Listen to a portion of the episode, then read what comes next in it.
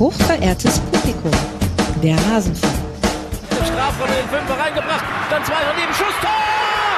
Tor! Tor, Heidenheim, Kleindienst, Kleindienst, Kleindienst, Kleindienst, Kleindienst, Kleindienst, Kleindienst, 3 zu 2, 3 zu 2, Kleindienst macht das 3 zu 2 für Heidenheim. Der Blick auf andere Ligen. Das, liebe Hörerinnen und Hörer, das war so ein kleiner Appetizer. Das soll alle jetzigen Zweitligisten so richtig scharf darauf machen. Man könnte sagen, es soll sie heidengeil machen, darauf aufzusteigen. Denn so kann das nämlich klingen. So war das im letzten Jahr beim ersten FC Heidenheim. Und auch zwei bis drei Vereine werden es ja am Ende dieser Saison auch geschafft haben. Am Ende dieser Zweitligasaison der Männer. Und damit hallo und herzlich willkommen in der Ligatur.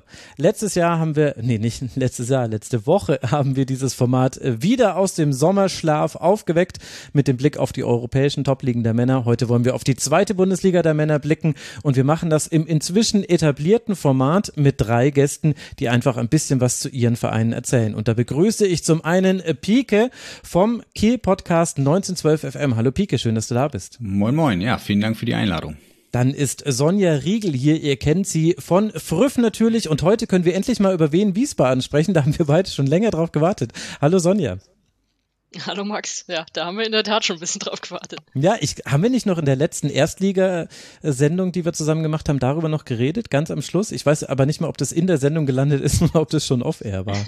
Ja, aber kann gut sein, dass ich das ein bisschen, bisschen versteckt erwähnt habe, dass das auch mal schön wäre. Ja, ja genau, also ich habe es mir auf jeden Fall so gemerkt. Und dann ist noch Benjamin Zumöll hier zu Hertha BSC. Hallo Benny, schön, dass du da bist. Hallo. Bevor wir loslegen, äh, kurz der Hinweis, der Rasenfunk ist und bleibt Werbe, Paywall und Sponsoren frei. Alles, was wir machen, finanzieren wir über euch, liebe Hörerinnen und Hörer. Und auch wenn euch so Einzelformate gefallen, dann unterstützt uns bitte rasenfunk.de slash supportersclub. Da erfahrt ihr, wie das geht. Und ganz herzlichen Dank an alle, die das schon getan haben. Aber dann wollen wir mal blicken auf diese Zweitligatabelle am Ende dieses Spieltags. Wir sind jetzt angekommen im Spieltag 6 und von oben grüßen uns Fortuna Düsseldorf und der HSV und dann schon, wie wir es alle erwartet haben, Pike, Holstein Kiel. Und das, obwohl man am Wochenende wirklich eine harte Nummer vor sich hatte. Ich äh, durfte live vor Ort sein im Millantor-Stadion, konnte dieses Spiel mhm. St. Pauli gegen Holstein sehen und ich habe Pike Traumtore gesehen. Ich weiß gar ja. nicht, welches das schönste war. Gefühlt war auch jeder Schuss drin von St. Pauli. Ist das dann auch Teil der Erklärung, warum das mit 1 zu 5 so deutlich wurde für Holstein? Ja, also äh, das Spiel fing denkbar schlecht an, dass unsere Abwehr komplett irgendwie neu aufgestellt werden musste, weil äh, Colin Kleinebekel, der für die U21-Nationalmannschaft äh, debütiert hat, äh, mit einem Infekt wiederkam und Eras sich ein C gebrochen hat. Das heißt, die Innenverteidigung war komplett neu aufgestellt. Da hatte man dann schon mal so ein bisschen schlechteres Gefühl. Und ja, dann irgendwie nach vier Minuten nach einer Ecke wird der Ball da ins Eck gezimmert aus der zweiten Reihe, irgendwie aus 25 Metern. Dann dachte man schon so, ja gut, St. Pauli noch kein Heimtor geschossen diese Saison und dann gleich so eins. Zwei Minuten später wird ein Freischuss direkt verwandelt. Und dann ging es ja eigentlich so weiter. Also vier der fünf Tore ist, sind äh, außerhalb des 16ers passiert. Und ähm, ja, wenn man dann auch mal guckt beim Kicker, irgendwie Expected Goals Werk von St. Pauli war unter eins und daraus machen sie fünf Tore. also ähm, ja, das war so ein, so ein Spiel, das war komplett gebrauchter Tag für Kiel. Ich muss sagen, ich fand Holstein war nicht mal richtig schlecht fußballerisch. Mhm. Ähm, St. Pauli hat auf jeden Fall verdient gewonnen, das muss man auf jeden Fall so sagen. Aber wir waren jetzt nicht irgendwie 5-1 eine Klasse schlechter, sag ich mal. Ähm, aber ja, da ging für St. Pauli alles äh, einfach richtig gut, für uns alles eher schlecht. Ähm, dann ja noch der Vorfall in unserem Gästeblock ja. mit dem Sanitätereinsatz, äh, wo dann auch der Support komplett eingestellt wurde. Und ja, für Holstein war es dann im Endeffekt ein komplett gebrauchter Tag, aber jetzt kein Spiel und auch kein Ergebnis, was einem irgendwie ja für die nächsten Spiele große Angst macht, weil irgendwie war das wieder so ein Spiel, was man ein bisschen gesondert betrachten muss, weil wie gesagt, wenn du nach sechs Minuten nach zwei Traumtoren so zurückliegst, ja, irgendwie kann man da dann nicht mehr viel machen. War auch so ein bisschen der Vibe, den ich aufgenommen habe. Ich bin mit vielen Holstein-Fans zurückgefahren, weil ich musste direkt nach Abpfiff weiter, um dann gleich das nächste Erstligaspiel zu gucken, wegen der anderen Sendung, die ich noch hatte. Und logischerweise direkt nach Abpfiff waren da viele Kielerinnen und Kieler in äh, den U-Bahnen Hamburgs. Und die waren auch eigentlich relativ äh, be beruhigt und äh, haben das eben auch so ähnlich bewertet, wie du das jetzt äh, gesagt hast, was ja aber auch, glaube ich, mit dem sonstigen Verlauf dieser Saison zu tun hat. Wie ist denn Holstein überhaupt auf den dritten Tabellenplatz gekommen? Man hat jetzt vier Siege, zwei Niederlagen. Das ist ja keine so schlechte Quote. Nee, also äh, der Saisonstart verlief besser als erwartet, weil ja wieder mal, äh, was man ja von Holstein auch kennt, gefühlt die gesamte Mannschaft durchgetauscht wurde. Mhm. Also 16 Spieler haben uns verlassen. Ähm, und ja, das ist dann natürlich eine, eine riesen Wundertüte. Man hat viele spannende Namen geholt. Ähm, vorneweg natürlich Shuto Machino aus Japan. Ähm, und das hat dann ganz gut funktioniert. Man war voller Vorfreude auf das Braunschweig-Spiel, was dann zwar gewonnen wurde, fußballerisch, aber wirklich sehr mau war. Das war dann so ein bisschen, na, okay, mal gucken, vielleicht geht's doch eher so, so äh, weiter wie letzte Saison. Aber dann, ja, das Spiel gegen Fürth gewonnen. Gegen Magdeburg haben wir dann zwar zu Hause verloren, aber auch guten Fußball gespielt. Und man muss sagen, Magdeburg einfach aktuell, glaube ich, spielerisch mit einer der stärksten Mannschaften der Liga. Mhm. Da kann man dann auch mal verlieren. Ja, und dann ähm, 2-0 auswärts auf dem Freitagabend mit fast 3000 Kielern irgendwie Schalke 2-0 ja schon eigentlich wirklich dominiert. Ähm, ja, das war dann wirklich äh, ein extrem guter Saisonstart, hat nochmal wirklich alle Fans und auch die Mannschaft euphorisiert letzte Saison hatte man so ein bisschen das Gefühl, als wenn so Fans, Verein, Mannschaft alles eher so ein bisschen sich auseinandergelebt hat, was diese Saison halt wieder jetzt wirklich zusammengewachsen ist. Und das hilft natürlich sehr. Und ja, jetzt nach dem, nach dem Spiel gegen St. Pauli sind wir immer noch Dritter, was ganz gut ist, mit einer negativen Tordifferenz, muss man natürlich dann auch erstmal ja. schaffen. Ähm, da hatten wir aber jetzt natürlich auch Glück, dass HSV verloren hat und so. Und ja, also bisher kann man sehr, sehr zufrieden sein, dass die Mannschaft sich so schnell gefunden hat. Ähm, und unser Sportdirektor, der ja letzte Saison sehr in der Kritik stand, aktuell wirklich einen guten Job anscheinend gemacht hat. Mhm. Ja, da würde ich gerne gleich nochmal länger drüber sprechen. Das äh, war aber auch der Eindruck, den ich dann im Stadion gewonnen hatte, dass neben den Traumtoren, die da St. Pauli hatte, äh, auch einfach die Spielanlage von St. Pauli extrem unangenehm war für Holstein. Also sowohl gegen den Ball mit dem Pressing als auch im Spielaufbau. Da hat ja Holstein verschiedene Dinge probiert, hat ja umgestellt von äh, Viererkette auf äh, Fünferkette. Im, Im Anlaufverhalten haben sie es verändert. Egal, was sie gemacht haben, es hat nicht funktioniert. Aber ich fand es ja. interessant, dass man so viele unterschiedliche Sachen probiert hat. Und das hat ja wahrscheinlich auch damit zu tun, dass man jetzt eben eine größere Breite im Kader hat. Woher kommt denn das, dass Holstein jetzt schon wieder diesen einen so krassen Umbruch hatte? Also ich habe es gerade nochmal verglichen. Im letzten Jahr war es ja gar, waren es ja gar nicht so viele Wechsel im Vergleich äh, zu diesem Jahr. Ja, also einerseits natürlich, ähm, dass mit Finn Bartels, einer unserer besten Spieler, seine Karriere beendet hat und mit äh, Fabian Reese, unser quasi nächster bester Spieler, weggegangen ist. Und dann hatte man einfach auch am Ende der letzten Saison so ein bisschen das Gefühl, dass in dieser gesamten Mannschaft so ein bisschen die Luft raus ist, was mhm. bei vielen Spielern auch noch so ein bisschen an dieser gescheiterten äh, Aufstiegssaison hängt, wo wir ja drei Matchbälle am Ende vergeben haben, dann noch die Relegation zwar erreicht, aber die dann ja im Rückspiel dann leider verkackt haben. Und ähm, gerade einem Hauke Wahl hat man das gemerkt, dass hat ihm einfach so sehr beschäftigt. Also letzte Saison war der irgendwie gar nicht so richtig bei der Sache, auch dann ja lange verletzt gewesen. Und irgendwie brauchte diese Mannschaft einfach mal diesen neuen Geist und deswegen wurden extrem viele Verträge auch nicht verlängert. Mhm. Ähm, ein Spieler wie Simon Lorenz, äh, da kam dann halt auch raus, dass der sich auch einfach verpokert hat, weil er so ein bisschen dachte, gut, jetzt bin ich der letzte Innenverteidiger hier bei Holstein Kiel, jetzt kann ich nochmal richtig Gehalt abkassieren, was nicht geklappt hat. Mhm. Und ja, der ist ja jetzt in der dritten Liga bei Ingolstadt. Bei Ingolstadt ja. ähm, genau, und deswegen wurde es einfach so mal ein kompletter Neustart gewagt. Und ähm, ja, bisher äh, hat es dann auch sehr, sehr gut geklappt. Wie gesagt, mit spannenden Spielern, Maschino, ein Ivicic aus Serbien geholt. Mhm. Mit Tom Rote, glaube ich, einen der größten ja. Außenverteidiger-Talente ausgeliehen, die man so kriegen kann, ähm, was auch das, was mich wirklich beeindruckt hat.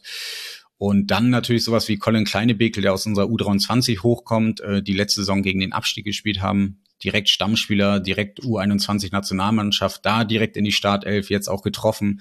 Also ja, so ein kleiner Shootingstar aktuell. Da kommt einfach gerade sehr, sehr viel zusammen bei Kiel und äh, ja, dann aktuell macht's wieder sehr, sehr viel Freude. Äh, ja, weil letztes Jahr war es halt wirklich so, selbst die Spiele, die man gewonnen hat, waren meistens grauenvoll anzugucken. Und jetzt ist es wieder so, selbst wenn wir verlieren, kann man sagen, ey, ist nicht schlimm, aber die Mannschaft macht Spaß, der Fußball macht Spaß. Und das ist ja dann eigentlich so das Wichtige. Und damit hat sich ja auch so manche Personalien nochmal neu bewertet. Also die ganze sportliche Leitung, glaube ich, steht aktuell in einem anderen Licht da, weil ja. du hast es angesprochen, also diese, dieser Endspurt der Saison, das ist so ein bisschen untergegangen im Drama der sonstigen Liga. Aber ich hatte ein bisschen Kontakt mit Holstein-Fans. Mir hat nämlich jemand noch geschrieben, ey, du musst unbedingt in der nächsten Ligatur über Holstein sprechen. Da meinte ich, ja, ich weiß, was du meinst, aber da läuft noch so ein Aufstiegsrennen, das müssen wir leider auch noch besprechen. Äh, aber da, da war schon einfach sehr viel Unzufriedenheit da. Wie hat es ja. denn jetzt den Blick verändert auf die handelnden Personen? Ja, ähm, auf jeden Fall ins Positive. Ich sag mal, Marcel Rapp hat sich äh, natürlich jetzt ähm, einige Pluspunkte erspielt, ist bei einigen Fans immer noch so mit Vorsicht zu genießen. Ähm, aber natürlich schon schon deutlich besser. Und äh, Uwe Stöver, ich muss sagen, letzte Saison hatte er, fand ich schon ein paar spannende Transfers, die halt dann nicht funktioniert haben. Aber ähm, ich habe ihn jetzt nie so schlecht gesehen wie einige äh, Kiel-Fans.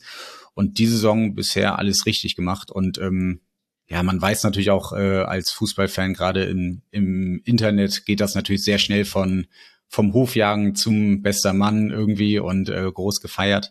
Aber aktuell macht er einen guten Job, ist äh, der Verein ist in ruhigem Wasser, auch jetzt Trainer und, und Sportdirektor vom, vom Standing her, sag ich mal.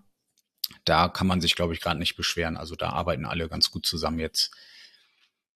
Ja, ich habe da eine, eine Nachfrage bei dem Uwe Stöver, weil äh, ist, habe ich das richtig in Erinnerung, dass bei dem Maschino-Transfer auch noch ein Spieler für die U23 auch gekauft worden ist aus Japan? Das fand ähm, ich auch ganz interessant irgendwie für die Eingewöhnung, sollte das so ich richtig in Erinnerung haben. Genau, also der hat schon in Deutschland gespielt, in der fünften Liga. Äh, ich weiß gerade nicht bei welchem Verein, aber der spricht halt fließend Japanisch und fließend Deutsch. Und ähm, der wurde dann quasi für unser U23 verpflichtet, wie du sagst, um ihm die Eingewöhnung zu erleichtern. Ist äh, passenderweise auch ein ganz guter Kicker noch. Das heißt, er spielt auch für die U23 und ähm, ja, war dann natürlich ein ganz, ganz praktischer Move vom Verein.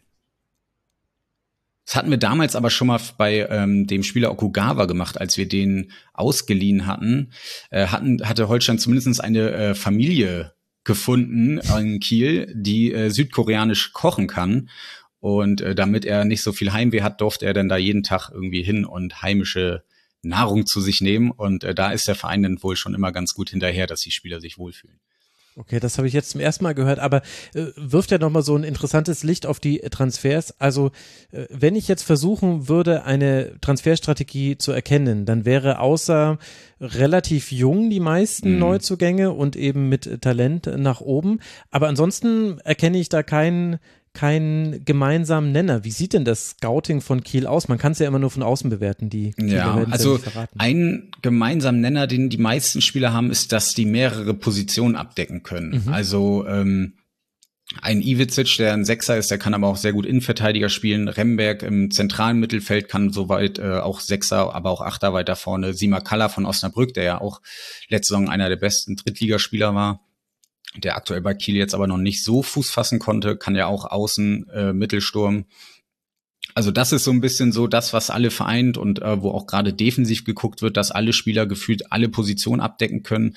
Also ja auch ein Becker, der jetzt schon länger bei uns ist, kann Außenverteidiger, Innenverteidiger, ein Schulz spielt das öfter, Sechser, Außenverteidiger, Innenverteidiger, also das wechselt immer sehr viel durch. Ähm, ich glaube, da wird sehr, sehr viel darauf geachtet, dass man versucht, mit einem Spieler zwei bis drei Positionen abzudecken. Einfach, dass man da sehr variabel ist und auch auf Verletzungen gut reagieren kann. Mhm. Ja, okay, stimmt. Guter Punkt. Aber ansonsten allein eben die, die unterschiedlichen Vereine Göteborg, Zwickau, ja. die zweite von Werder, Preußen Münster, Borussia Dortmund und eben Schoner Belmare bei Machino. Also da kommt wirklich alles zusammen bei Holstein. Ja. Da kann man in so manchem äh, Wikipedia-Rabbit-Hole versinken. habe ich vorhin gemerkt, als ich mich so ein bisschen durchgeklickt habe und dann gemerkt habe, okay, leider reicht dafür jetzt die Zeit nicht mehr, weil wir nehmen schon heute auf, nicht erst in einer Woche.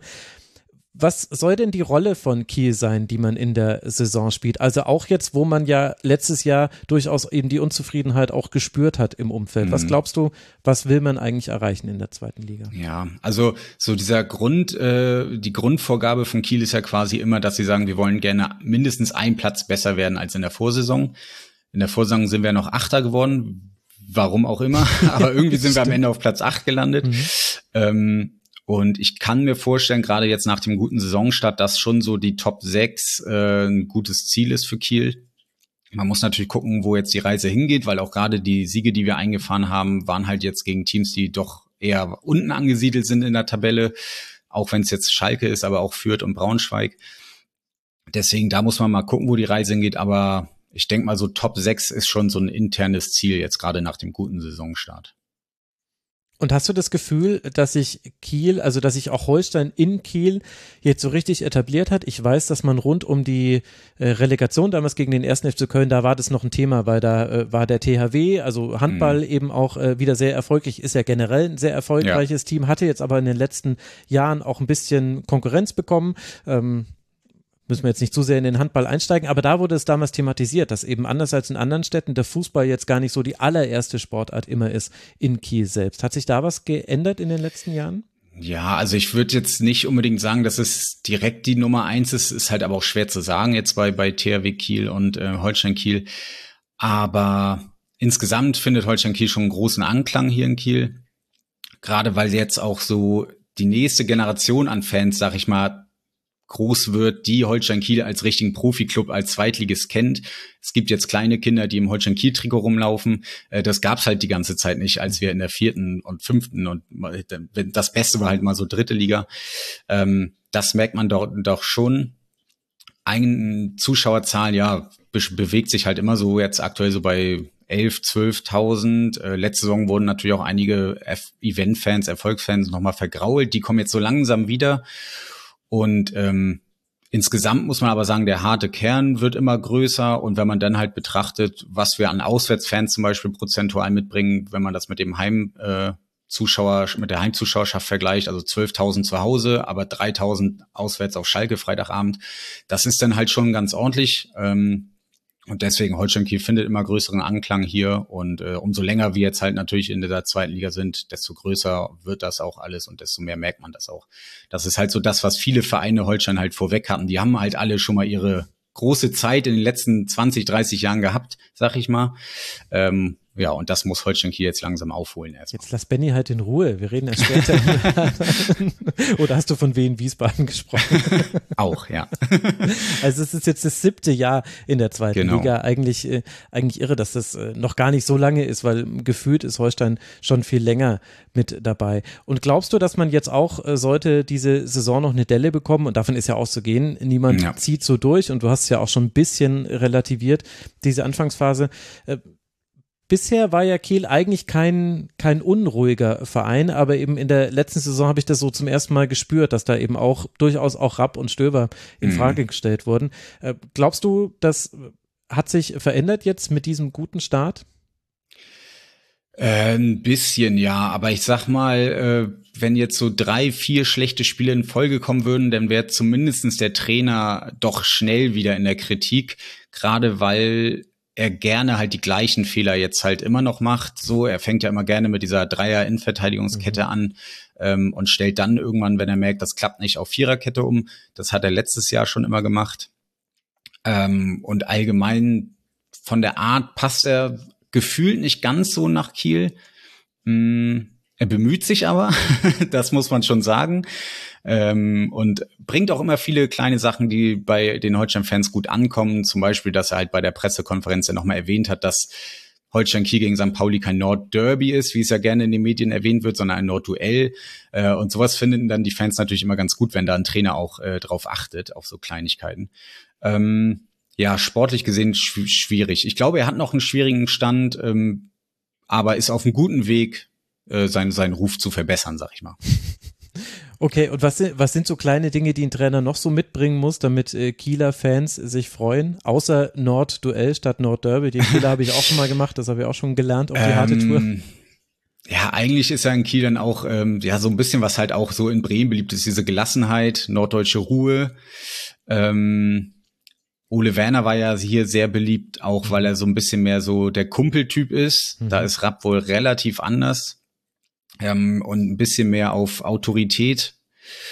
Ähm, ich glaube, das sind so die, die Sachen, die einen Trainer schnell beliebt machen. Ähm, und ansonsten ist es, glaube ich, wie bei jedem anderen Verein auch durch sportliche Erfolge und Fußball, der Spaß macht und dann wird das, glaube ich, schon. Dann wird das, glaube ich, schon. Also wir werden genau gucken, wie es mit Kiel weitergeht. Aktuell Rang 3 und damit auch der erste Verein hier in der Runde, den wir besprochen haben. Dann folgen dahinter Hannover, Magdeburg, St. Pauli, Kaiserslautern, Rostock, Karlsruhe. Und dann kommt schon, Sonja, der SVW in Wiesbaden. Und ich habe jetzt die ganze Zeit überlegt, kann ich jetzt von dem, was wir gerade über Marcel Rapp gehört haben, eine Brücke bauen zu Markus Kauczynski? in Gelsenkirchen geboren, aber äh, mir fiel irgendwie nicht so recht äh, eine Parallele auf. Ich weiß nicht, ob ich da was übersehen habe, aber ja, was ist denn zum Start von Wien Wiesbaden zu sagen und vielleicht auch zu Kauczynski? Ähm, das sind gleich mal viele Fragen. also, äh, Kauczynski würde ich sagen, vielleicht kann man, kann man so ein bisschen das rübernehmen, dass er auch äh, eigentlich relativ gelassen ist, rüberkommt und so und das alles, alles so ganz gut moderiert. Das würde ich jetzt so als Parallele mhm. da so ein bisschen von mitnehmen. Ist natürlich jetzt auch äh, einfach nur so ein paar Worte reingeworfen, aber ich glaube, wir vertiefen es ja gleich dann noch ein bisschen. Und ja, zum Start, ähm, mit dem Start kann man absolut zufrieden sein. Ich meine, du hast jetzt acht Punkte aus sechs Spielen, stehst im Mittelfeld, wo du ja eigentlich auch, also ich meine, das ist das eigentlich das, was sie erreichen wollen am Ende, auch wenn sie immer so schwammig sind in ihren Aussagen, was sie wollen, aber damit wäre ja jeder top zufrieden. Mhm. Und wenn du zurückgehst, äh, letztes Mal zweite Liga 2009, da war es ein Punkt nach sieben Spielen. Und deswegen wird niemand darüber meckern, was sie jetzt bisher erreicht haben. Und mit einer bemerkenswerten Effizienz allein, was quasi das Tore-Punkte-Verhältnis angeht. Äh, Wien Wiesbaden hat eine Tordifferenz von 6 zu 6 und daraus eben zwei Siege, zwei Unentschieden, zwei Niederlagen. Kann man sich sehr gut alles merken. Also Spektakel ist es jetzt gerade aber noch nicht, oder habe ich da was verpasst? Äh, nein, das äh, soll es aber auch gar nicht sein. Also mhm. es ist, äh, du sagst äh, sechs Tore in sechs Spielen, sie haben tatsächlich in jedem Spiel genau ein Tor geschossen. Das, ist, das klingt ja schon so, als würde man als neutraler Beobachter, und davon wird es jetzt in dem Fall einige geben, sagen, boah, was soll ich mir das angucken? Aber eigentlich ist es genau diese Spielweise der Mannschaft. Also zu sagen, okay, wir sind jetzt hier Aufsteiger, wir sind jetzt hier der Underdog und wir gehen jetzt eben nicht auf dieses Spektakel. Das war auch da wieder die Parallele zu 2019 da wollten sie im Prinzip diesen Spektakelfußball aus der dritten Liga eine Liga höher mitnehmen und da genauso weitermachen und äh, haben dann halt gerade am Anfang die Hucke voll bekommen mhm. und sich dann nur langsam stabilisiert. Jetzt sind sie von Anfang an da so stabil reingegangen. Erstmal die Defensive und dann mal sehen, was wir mit Nadelstichen nach vorne machen können. Und ja, wie du sagst, es sind nicht viele Tore, aber es ist sehr viel dabei rumgekommen. Und man muss ja sagen, Gegentore haben sie auch noch nicht so viele. Genau, eben. Eben auch genau sechs. Und da war ja auch ein spektakulärer Sieg mit dabei. Also ich denke, das werden viele Hörerinnen und Hörer auch mitbekommen haben. Dieser zweite Spieltag, es tut mir leid, Benny, da müssen wir dich äh, kurz mit reinholen, wo eben Wien Wiesbaden bei der Hertha auswärts sehr spät mit 1 zu 0 gewinnt. Wie ist es denn, Gegner von Wien Wiesbaden zu sein? Oder wie ist Wien Wiesbaden als Gegner, meine ich jetzt, Benny? Ähm, ich muss sagen, ich habe Wien Wiesbaden auch sehr unterschätzt. Und das habe ich in dem Spiel dann auch gemerkt, weil ich die Mannschaft mir angeguckt habe und gedacht habe, hu, da kenne ich dann doch relativ wenig Spieler. Ähm, aber ich glaube, das ist halt dann irgendwo auch die, die Stärke vielleicht der Mannschaft, so von meiner Betrachtung von außen. Sie funktionieren einfach als Einheit sehr, sehr gut und machen die Basics sehr gut. Also Standards verteidigen, generell verteidigen, sie haben sehr viel Geduld und dann auch immer wieder Nadelstiche eben nach vorne, wie Sonja das gesagt hat. Also mir hat der im Spiel gegen Hertha der Lee sehr gut gefallen, der glaube ich äh, Neuzugang ist. Korrigiere mich, wenn ich falsch liege. Ja, ausgeliehen. Ähm, ja. Der, der hat, äh, finde ich, in den, der hat immer wieder in Einzelaktionen das gut gemacht und eben genau das, was du dann brauchst, diese Entlastungsangriffe mal mal gebracht und ähm, eben große Geduld, große äh, taktische Disziplin, was die Defensivarbeit angeht. Ähm, deswegen ist Wien Wiesbaden vielleicht individuell eine der schwächeren Mannschaften, aber im Kollektiv definitiv eine Mannschaft, die man nicht unterschätzen darf, so wie ich es getan habe. Ja, wobei ich glaube, man musste dem Hertha-Spiel sagen, es war ja im Prinzip dann ein klassisches 0 zu 0. Also dieser Lucky Punch, dass du da in der Nachspielzeit mhm. mit zweimal Pfosten äh, aus, aus dem Hinterhalt dieses Ding da reinmachst, das ja, das, das muss ja nicht passieren in dem Spiel. Das, das stimmt, aber wenn du aus einer Bundesliga kommst mit Teams wie Union Berlin und dem FC Augsburg, dann bist du solche kuriosen 0 zu 1 Niederlagen dann irgendwie gewohnt. Es hat besser zu ja. Hertha gepasst als zu Wien Wiesbaden. Beziehungsweise vielleicht hat es auch zu Wien Wiesbaden gepasst. Wir alle haben nur, glaube ich, oder viele haben Wien Wiesbaden nicht so auf dem Radar gehabt. Was haben wir denn verpasst in den letzten Jahren, Sonja? Das ist jetzt natürlich eine schöne Frage, wenn wir nur eine Viertelstunde haben. ja, auf jeden Fall. Also in den letzten Jahren ist jetzt auch wieder groß. Ähm, wahrscheinlich gehst du eher so auf die Drittliga-Jahre, ne? Weil ja, genau. Dieses, ich weiß nicht, diese Zweitligasaison, die hat man ja vielleicht noch so ein bisschen im Hinterkopf. Äh, Sie kommen hoch, wie gesagt, verkacken den Start und hatten damals ja auch äh, erstmal von den Neuzugängen her nicht so viel und haben dann nochmal nachgelegt, haben Stefan Eigner geholt, Heinz Lindner und das war aber, als sie schon Rückstand hatten und dem sind sie nachgelaufen mhm. und am Ende abgestiegen. Und dann war es eigentlich so ein bisschen die Frage, wie macht man weiter? Macht man einen kompletten Neustart in der dritten Liga? Da haben sie sich erstmal dagegen entschieden. Also sie haben ja am Trainer festgehalten damals, Rüdiger Rehm noch. Mhm mit ihm eine Saison gespielt äh, und dann sind sie in die nächste Saison gegangen und haben ihn dann im Oktober entlassen. Und also dieser Zeitpunkt, der ist mir bis heute ein Rätsel. Selbst wenn man jetzt heute sagt, okay, was sie da aufgebaut haben, ist ja, ist ja gelungen bisher, aber also dieser Zeitpunkt war sehr seltsam. Ich hätte gedacht, vielleicht sagen sie nach der Zweitligasaison, okay, wir machen hier einen Cut oder nach dieser nächsten Drittligasaison, dass sie sagen, okay, wir verändern das jetzt einfach mal. Es war ja relativ lang dann auch. Ich meine, er war fast fünf Jahre hier. Aber dann kam eben Kautzinski und dann hat sich das auch erst so ganz langsam eingespielt. Also diese Saison, die er dann ja zu Ende gemacht hat, wenn man zu Ende überhaupt sagen kann, wenn jemand im November übernimmt, die ist ja dann eigentlich auch ausgelaufen. Also da, da waren ja dann keine großen Höhen und Tiefen mehr, da, da gab es nichts mehr zu reißen, gar nichts. Und dann war es eigentlich kein so großer Umbruch im Sommer. Also er hat wirklich versucht, mit dem, was da ist, daraus ein Team zu formen. Und das ist ihm ja dann auch ganz gut gelungen, muss man sagen. Und äh, dann waren sie doch wieder oben dran. Und ich glaube, das dramatische Ende, das hat dann wirklich jeder mitbekommen. Und wenn es nur darüber war, wie eben Bielefeld abgekackt ist in dieser Relegation und mhm. ja, die Party, die es davor schon gab, als, als der Aufstieg vermeintlich feststand und dann Osnabrück hochgegangen ist und so, das hat natürlich mit dem Team aber auch was gemacht. Also ich war eben bei diesem Spiel, da, da war ich als Presse da, als sie dann alle da schon standen und alle auf dem Rasen gefeiert haben und wenige Leute hatten überhaupt noch Internet und wir oben auf der Pressetribüne hatten das halt noch und haben dann gesehen, okay, das jetzt kommt gerade rein, Osnabrück hat halt gewonnen und die feiern da unten alle und Stadionsprecher hat durchgesagt, ja, dann allen einen schönen Sommer, wir sehen uns in der zweiten Liga. Und das, das sowas kann ja ein Verein auch irgendwie oder Spieler auch erstmal brechen und du mhm. musst ja dann zur Relegation irgendwie wieder wieder bei dir sein. Aber ich glaube, da hat's Kaczynski ganz gut gemacht. Er hat danach erzählt, sie haben sich getroffen dann wieder zwei Tage später zum Training, haben, haben gesagt, was haben wir erlebt? Die haben sich alle gegenseitig die lustigsten Geschichten erzählt, was sie mit Fans auf dem Rasen da unten beim Feiern erlebt haben. Und dann haben sie gesagt, das wollen wir jetzt wieder, das wollen wir jetzt wirklich haben, diesen Erfolg. Mhm. Und dann sind sie durch die Relegation gelaufen und ja, hat ja dann, hat ja dann ganz gut geklappt. Das wäre jetzt so die Kurzzusammenfassung, wie wen da wieder gelandet ist, wo sie jetzt gelandet sind.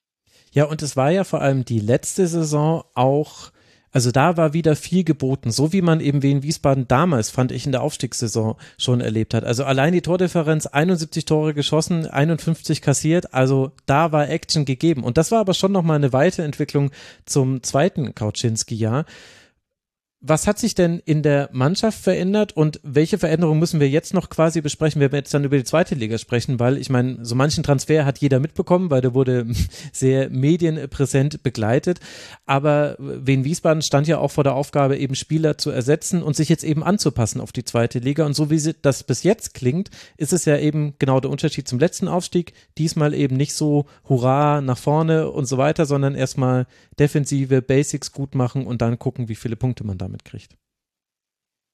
Ja, also was ich aus dem Verein so gehört habe, war, dass sie dieses Mal auch sicherer waren, dass sie den Aufstieg schaffen oder dass sie da oben so lange dabei sind, dass das halt realistisch ist und dass sie mit ihren Transfers dann entweder schon so vorarbeiten oder entsprechend warten. Mhm. Also weil beim letzten Aufstieg, da, da war es dann halt so, da hatten sie sehr viele schon vorher verpflichtet und hatten gar nicht mehr so den Gedanken, ob sie es vielleicht noch schaffen können. Und dann hast du die Leute unter Vertrag und so und das haben sie diesmal ein bisschen schlauer vorgebaut.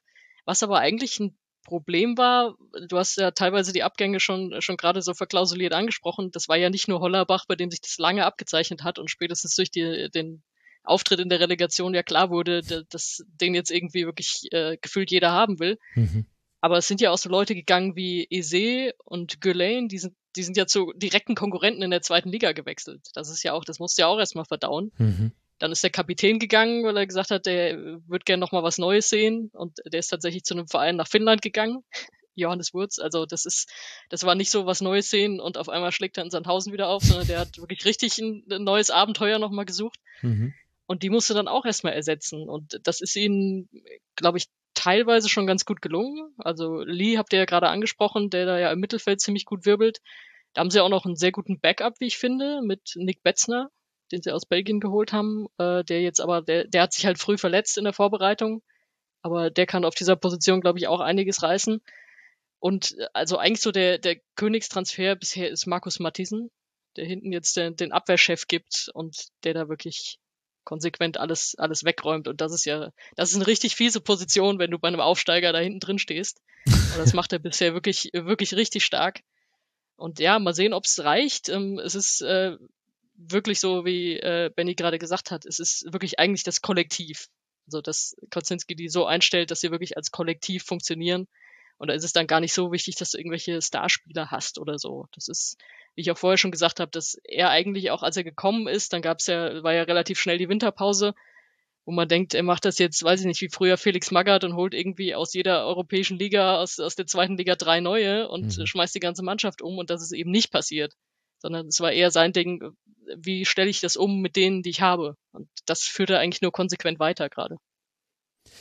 Klingt ehrlich gesagt auch so ein bisschen, als hätte sich Markus Koczynski verändert. Ich weiß nicht, oder, oder ich habe ihn bisher ein falsches Bild von ihm gehabt, aber so beim KSC und bei St. Pauli, da habe ich ihn durchaus auch fordernd erlebt und hatte eben auch das Gefühl, da ging es ihm auch darum, mit dem Stil seiner Mannschaft etwas darzustellen. Also es war damals auch so ein Trend, dass es so gewisse Trainer gab, die haben eben so einen Stil geprägt. Also Tim Walter, Ralf Hasenhüttel war so einer der Vordenker davon. Und da hatte ich das Gefühl, Kauczynski ging es ähnlich. Und wir alle wissen ja, das lief immer so ja, geht so. Also da waren immer gute Phasen mit dabei, aber er wurde dann eben auch immer aus guten Gründen entlassen. Das, was du jetzt alles erzählst, das klingt ein bisschen verändert. Oder war mein Bild von ihm vielleicht falsch?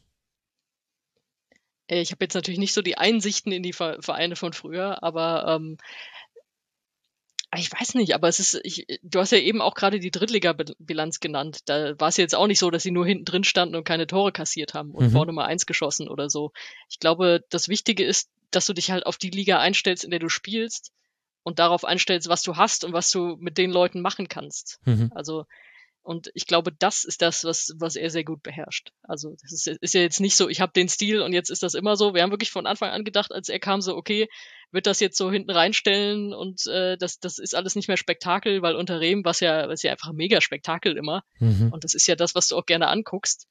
Aber ja, am Ende guckst du auch vor allem als Verein dann am liebsten die guten Ergebnisse an. Und ich glaube, da hat er sich sehr gut drauf eingestellt und jetzt einfach aus dem, was er hat, die beste Zweitligamannschaft zu, zu formen.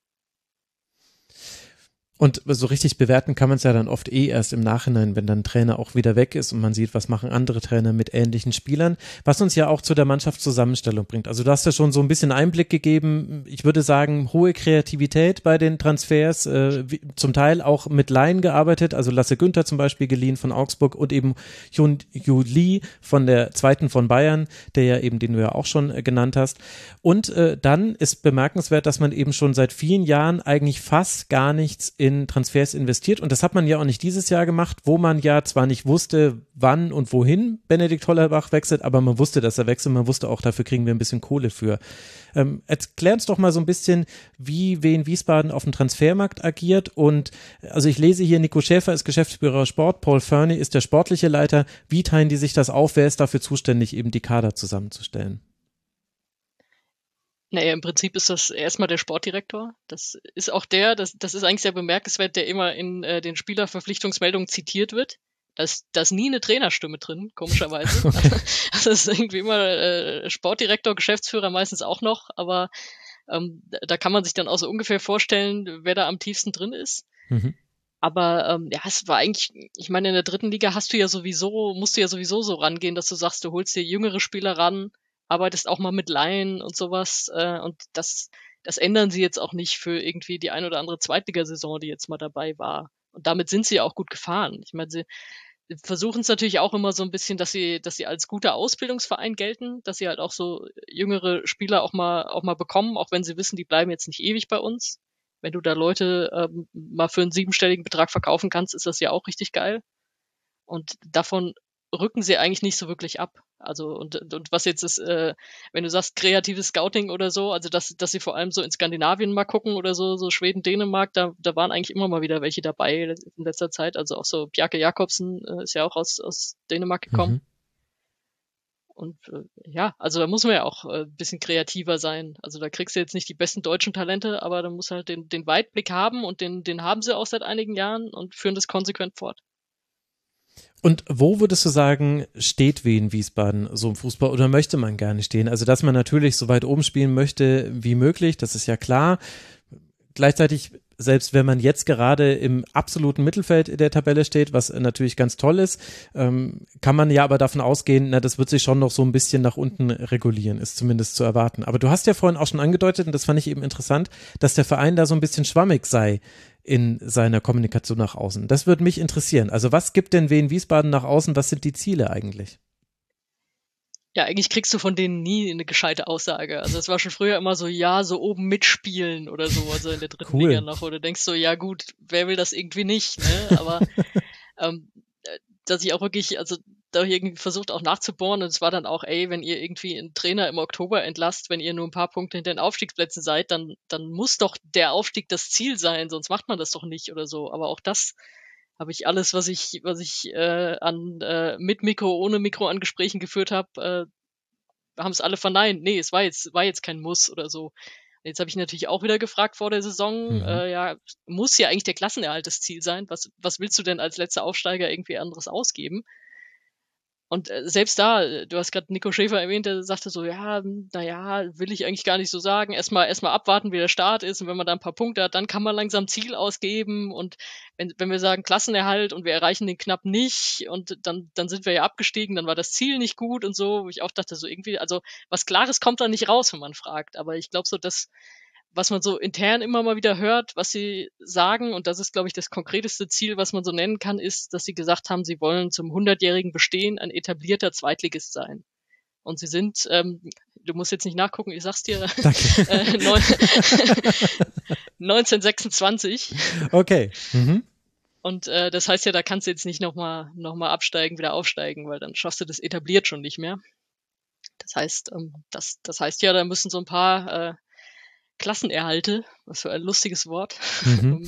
ja, müssten, müssten dann jetzt nacheinander folgen. Und das ist aber, glaube ich, so das, das Konkreteste und was, glaube ich, den Verein auch am besten beschreibt, wenn man, wenn man dieses Ziel irgendwie so erwähnt. Und kann man auch was dazu sagen, wie Wien Wiesbaden sein möchte und wie man das erreichen möchte, weil, also grundsätzlich wollen ja alle sportlichen Erfolg, das ist klar, und man kann das auch ohne eine besondere Marke zu haben erreichen. Also das braucht man jetzt gar nicht. Aber trotzdem, wenn du eben auf der Suche nach Sponsoren bist, dann ist man ja auch in der Region, wo es ja durchaus noch andere Vereine gibt. Ich habe gehört, da soll in Mainz und in Frankfurt und in Darmstadt soll es da durchaus noch Teams geben. Also gibt es irgendwie so einen Markenkern, den Wien Wiesbaden haben möchte? Besonders gute Jugendarbeit? Möchte man vielleicht diejenigen auffangen, die bei anderen Vereinen rausfallen? Möchte man besonders innovativ sein? Ich war ehrlicherweise noch nicht mal bei euch im Stadion, deswegen kann ich wirklich gar nichts zu Wien Wiesbaden sagen. Liegt das an mir oder hat man vielleicht auch gar nicht so ein klares Bild nach außen? Meinst du jetzt Markenkern, wenn es darum geht, Spieler zu kriegen oder Fans? Das klang jetzt irgendwie nach, nach beidem. Ja, also eigentlich so, ja, was dieser Verein sein möchte, ob es da quasi etwas gibt, was es von den anderen Vereinen unterscheidet. Es kann ja auch sein, dass man einfach nur Fußball spielen will, ist ja auch völlig okay. Aber ich könnte mir vorstellen, dass man eigentlich in dieser Region sich ja schon ein bisschen was ausdenken muss, um Leute ins Stadion zu bekommen und eben auch einen Spieler zu bekommen. Und dann ist es ja dann doch irgendwie beides. Da kann ich jetzt erstmal eine kleine Schnurre übers letzte Jahr machen. Da hatten sie nämlich zum Saisonstart gesagt, wir machen eine total lustige Kampagne, total kreativ haben wir uns ausgedacht, äh, Deutschland bester Zweitverein. Wir haben gesagt, hier ist doch nicht schlimm, wenn ihr irgendwie die oder die äh, toll findet, kommt doch bitte auch zu uns. haben sich von David von ähm, 93 haben sich beraten lassen, oder? Also das ist ja okay. Ja, ja, das ist, also äh, da hat man ja gleich gemerkt, so ja, ihr wollt jetzt lustig sein, ihr wollt jetzt kreativ sein, aber man, man eigentlich ist doch sofort auch der Gedanke, wen man damit alles vergrault. Und da war mhm. natürlich die aktive Fanszene auch richtig böse. Die haben ein halbes Jahr irgendwie immer wieder verschiedene ja, so Protestaktionen durchgezogen. Einmal kamen sie mit Drillerpfeifen oder haben dann geschwiegen 20 Minuten, wie auch immer. Und äh, also das ist völlig in die Hose gegangen. Das war aber, ich meine, vielleicht zeigt es einem aber trotzdem, was sie versuchen oder was sie, was sie dann doch vielleicht irgendwie sein wollen. Also weil es ist ja so, wir kennen das ja, wenn man, man kann ja einem Verein anhängen, aber wenn man Fußball gucken will, dann geht man auch da und da und da und da ins Stadion und man freut sich einfach Live-Fußball zu sehen. Mhm. Das ist ja auch nichts Verwerfliches, dass sie da so ein bisschen drauf zielen. Aber ähm, ich glaube, sie wollen das jetzt kontinuierlich einfach aufbauen. Ich meine, klar, was, was willst du irgendwie Markenkern? Also auch da kann ich wieder Schäfer zitieren, der mir, der mir dann hochtrabend sagte, wir haben jetzt endlich eine Geschichte. Der Verein hat jetzt eine Geschichte. Es wissen alle, wie das war, wie wir den Aufstieg gefeiert haben und dann sind wir nicht aufgestiegen. Und dann hatten wir aber dieses mega Relegationsspiel und äh, die Bude war voll und dann sind wir aufgestiegen und so. Das ist natürlich erstmal was, was du über einen Verein erzählen kannst. Hm. Woran sich auch Leute erinnern, die jetzt, wie du sagst, die vielleicht auch noch nie im Stadion waren oder so, aber denken, ah, Wien Wiesbaden, das, das war doch das und so. Und ich glaube, dass man sich da so langsam halt eine Geschichte selber aufbaut. Das ist auch mhm. das, was du, was du machen kannst. Ansonsten natürlich muss man sagen, auch wenn es um junge Talente oder so geht, dann haben natürlich andere die Nase übelst vorne. Also äh, Wien Wiesbaden gehört zu denen, die halt auch ihre zweite Mannschaft direkt abgeschafft haben, als man abschaffen durfte. Und, Super. Äh, ja, ne, und sie jetzt auch nicht, nicht irgendwie wieder äh, reingeholt haben über irgendwelche komischen Umwege. Dann die U19 spielt äh, Hessenliga und ist jetzt, glaube ich, zum zweiten Mal nacheinander knapp am Aufstieg gescheitert. Die waren zwischenzeitlich auch mal ein Jahr Bundesliga, weil wenn du Junioren Bundesliga spielst, dann kannst du ja auch nochmal ein paar mehr Talente irgendwie locken. Also das ist, das ist nicht so einfach. Aber andererseits muss man sagen, das Stadion füllt sich jetzt langsam. Natürlich ist das immer auch durch Gästefans. Also wenn du gegen Schalke spielst, dann ist da ja fast mhm. die Hälfte ist irgendwie Königsblau und das, das weißt du und damit kalkulierst du auch. Und meine Güte, dafür hast du aber eine ausverkaufte Hütte und mal ein bisschen Stimmung da drin. Aber äh, auch da, ich äh, habe jetzt viel Vergleich zu 2019 gemacht, aber das gehört in dem Fall auch dazu. In dem Jahr, bevor Corona kam, am Ende haben sie ja umgebaut. Also da gab es ja eine, eine Sitztribüne, mhm. gab es ja nicht. Und das nimmt dir dann natürlich auch nochmal viel Potenzial weg, in der zweiten Liga da Zeug zu verkaufen, Stimmung reinzubringen und so weiter. Auch da sind sie halt jetzt wirklich besser aufgestellt und dann werden die Zahlen auch besser. Und dann sind wir noch mal gespannt, ob 2026 zum 100-jährigen Bestehen, wo da wen Wiesbaden steht. Also das ist wirklich interessant. Äh, man muss das auch nicht überbewerten. Also ich frage immer so nach Strategien und so weiter. Man kann auch völlig strategielos einen Fußballverein betreiben, also nicht falsch verstehen. Ja, sollte man nicht. Ja, ja, gut, aber es gibt genügend, die das machen. Aber gerade halt, wenn man in so einer Region sitzt und so weiter, ähm, will es jetzt nicht überstrapazieren. Aber deswegen hat es mich interessiert. Und äh, vielen, vielen Dank. Jetzt habe ich schon wieder sehr, sehr viel erfahren, was ich nicht wusste. Äh, und äh, dann wollen wir mal noch auf den letzten verbliebenen Verein blicken. Wir gehen die Tabelle weiter. Da kommen Nürnberg, Schalke, Elversberg, Paderborn und dann erst Benny. Aber immerhin schon Hertha BSC. Rang 15 ist man jetzt aktuell mit sechs Punkten. Und wenn ich schon in der ersten Ligatur zur zweiten Liga über einen der Absteiger spreche, und die Absteiger sind ja wirklich vorher im Rasenfunk durchgenudelt worden in den Sendungen, dann ist das meistens kein gutes Zeichen, muss man ehrlicherweise sagen. Und ich hatte das Gefühl, Hertha möchte, dass ich nicht an ihnen vorbeikomme. Ich weiß gar nicht, wo wir anfangen sollen. Ich auch nicht. Um, um zu erklären, ja, ich, ich glaube, wir müssen, wir müssen es einfach von vorn vorne erzählen. Was ist denn nach diesem Abstieg bei Hertha BSC passiert? Äh, sehr viel. Also es gibt an, es gab gefühlt an allen Ecken und Enden einen Umbruch. Also zum einen das größte Problem war erstmal die finanzielle Lage, die so über allem schwebte. So ähm, und man hat ja auch sehr lange gebraucht, bis man die Lizenz hatte. Das heißt, man konnte erst mhm. später anfangen mit äh, Spieler äh, einkaufen, aber vor allem halt auch Spieler verkaufen, weil viele Clubs einfach gehofft haben, die kriegen keine Lizenz und dann kriegen wir die Spieler ablösefrei. Also äh, dauerte das ja immer noch so ein Stück. Ähm, paar Transfers standen schon fest, sowas wie Fabian Rehse, weil der schon im Januar unterschrieben hatte. Ähm, dann für den Sommer, aber sonst äh, kam da sehr spät Bewegung rein. dann wurde, an, als die Lizenz geholt wurde, war aber auch klar, okay, gut, wir müssen jetzt wirklich sehr, sehr viel Geld einsparen. Das heißt, man hat gefühlt äh, die, also einen Großteil der Geschäftsstelle äh, entlassen. Zum Beispiel die CSR-Abteilung, also Corporate Social Responsibility, so ein bisschen hm. gesellschaftliche Verantwortung, wurde komplett aufgelöst. Ähm, man hat ähm, auch an allen anderen Ecken und Enden Pablo Tiam, der NLZ-Leiter, ähm, musste gehen, der Mediendirektor Max Jung musste gehen. Ähm, also, es, also selbst an solchen Personalien ging das am Ende nicht vorbei. Der Kader wurde komplett umgebaut. Also ich glaube, es waren irgendwie an die 40 Bewegungen, ähm, was Zugänge und Abgänge anging. Ähm, dazu noch aufgefüllt mit Spielern, die teilweise aus einer Laie zurückkamen teilweise die aus der U19 hochkamen oder aus der U23. Ähm, man hat den Jugendbereich umgekrempelt, also da hat man ähm, gefühlt, äh, bis auf den U19-Trainer Oliver Reis, ist, also der U23-Trainer Ante Czovic über, hat die U16 übernommen, der U16-Trainer die U17 und der U17-Trainer die U23. Ähm, also da mhm. so eine mhm. Rotation hängt wahrscheinlich auch ein bisschen damit zusammen, zusammen dass Paldade und Ante Czovic nicht die besten Freunde sind und äh, natürlich Profitrainer und U23-Trainer sich dann doch ganz gut verstehen sollten. Mhm. Ähm, Und dann hat man noch im Kleinfeldbereich auch noch was. Also da hat man ein komplett neues Duo jetzt ins, installiert für die Ausbildungs- und Spielkonzeption. Ähm, einen ehemaligen Juniorenspieler, der jetzt Sportwissenschaftler ist, äh, Leo Jonathan Tessmann und noch äh, einen, der auch ehemals Jugendtrainer war bei Hertha, Gora Sen, der jetzt auch die U11 wieder übernommen hat. Also man hat alles Mögliche umgekrempelt ähm, in, in, in allen möglichen Bereichen und dann eben vor allem den Kader, der einen großen Teil anderes Gesicht hat, ähm, wer hätte gedacht, dass Toni Leisten auf einmal der Kapitän von Hertha sein wird? Ähm, aber mhm. das war dann eben auch so der äh, einer der, der Transfers, die ja für meisten Aufsehen erregt haben, der aber inzwischen mit der, einer der größten Publikumslieblinge in dieser Mannschaft ist. Ähm, also es ist einfach grundsätzlich extrem viel passiert in diesem Verein, das kann man, das kann man sagen. Aber das ist ja gefühlt bei Hertha immer.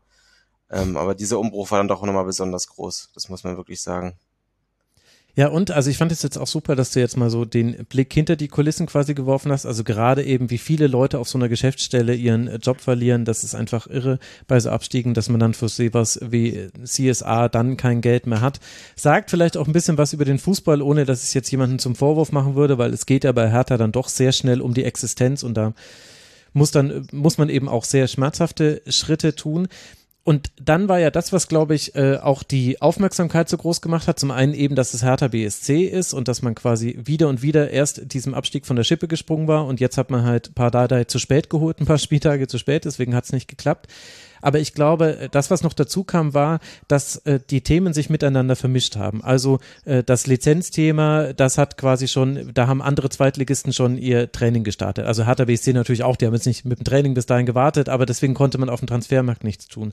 Und das Transferthema, auch wichtige Abgänge, wie Luke Bacchio zum Beispiel, der ja am meisten Geld noch gebracht hat, das passierte, als schon die ersten Spiele gespielt waren und die liefen halt ich sag's wie es ist, die liefen halt scheiße. Da war halt dieses 0 zu 1 gegen Wien Wiesbaden mit dabei und man hatte eben einen ganz, ganz fürchterlichen Start in diese Saison. Und trotzdem, wenn ich jetzt mit Hertha BSC-Fans spreche, dann sind die eigentlich so relativ ruhig und sagen so, ja, naja, das äh, dürfte jetzt schon werden.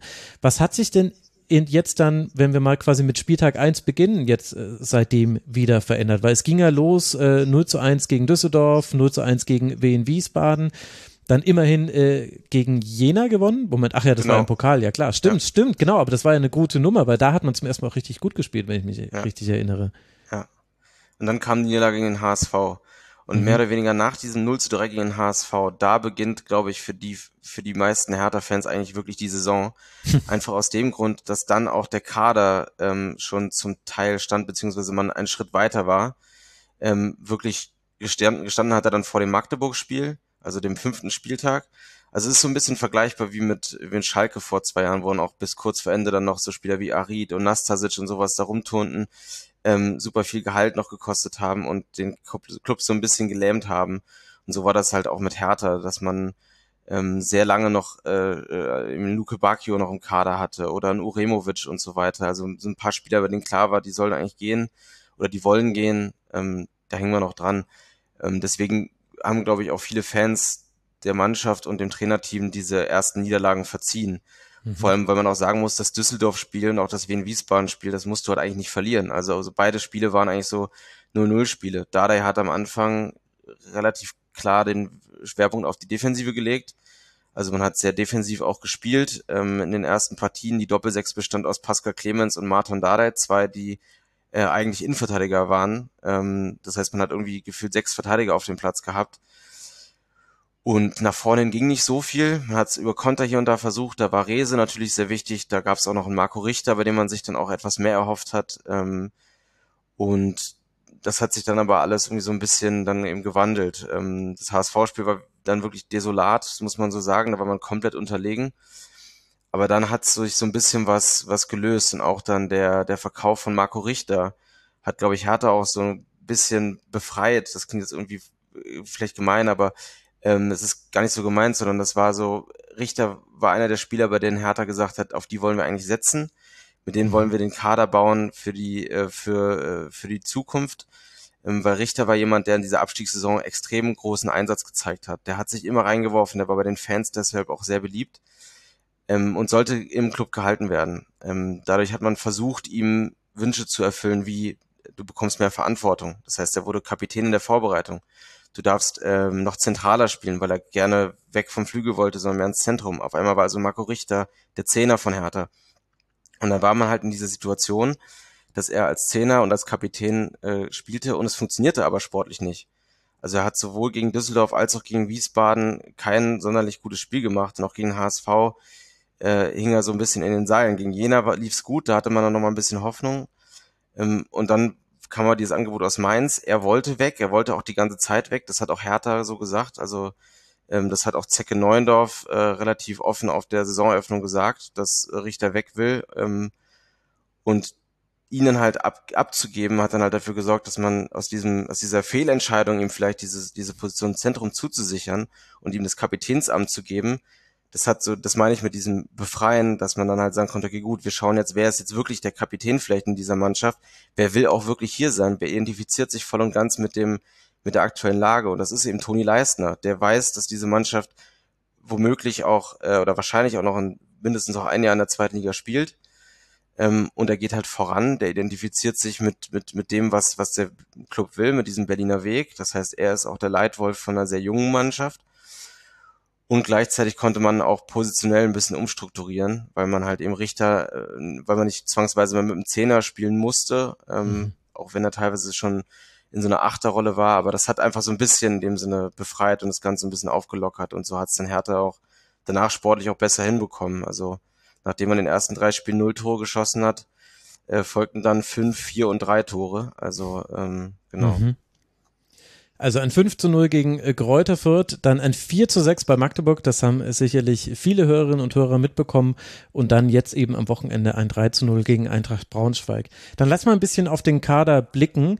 Äh, das, äh, den Witz, den habe ich ja auch schon äh, gerne genommen im Rasenfunk. Gefühlt besteht die halbe Mannschaft aus Dardais. Wie wird denn das eigentlich aufgenommen, dass nicht nur der Trainer bei Hertha so eine wichtige Figur spielt, sondern auch, sind das jetzt alle seine Söhne? Hat er noch weitere Söhne? Dürfen wir dann uns noch auf mehr freuen?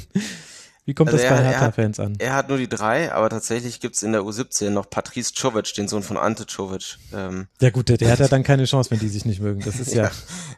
Ähm, nee, also es sind, es sind alle drei und ähm, also unter den Fans wird es eigentlich, war es eine Zeit lang sehr zwiegespalten. Mhm. Hat ich, so habe ich das wahrgenommen. Also sowohl, also gerade nach den Niederlagen war dann natürlich dann sofort, ah, aber Hauptsache die Söhne haben gespielt und so weiter. Mhm. Ähm, bei manchen, also das will jetzt auch gar nicht sagen, das haben jetzt irgendwie alle gesagt, sondern ein Großteil hat es auch klar verteidigt, weil es natürlich auch sportlich klare Gründe für sie gab. Martin Dardai äh, hat U21 EM gespielt. Benze Dardai wird von halb Europa gescoutet, ähm, Berichten zufolge bis hin zu Juventus Turin. Ähm, und auch sein Vater, also äh, der Trainer, hatte auch äh, das auch angedeutet, dass es namhafte Clubs gab, die Interesse hatten. Und ein Palko Dardai, den haben, hat man für einen schmalen Taler, für eine niedrige sechsstellige Summe aus Ungarn zurückholen können.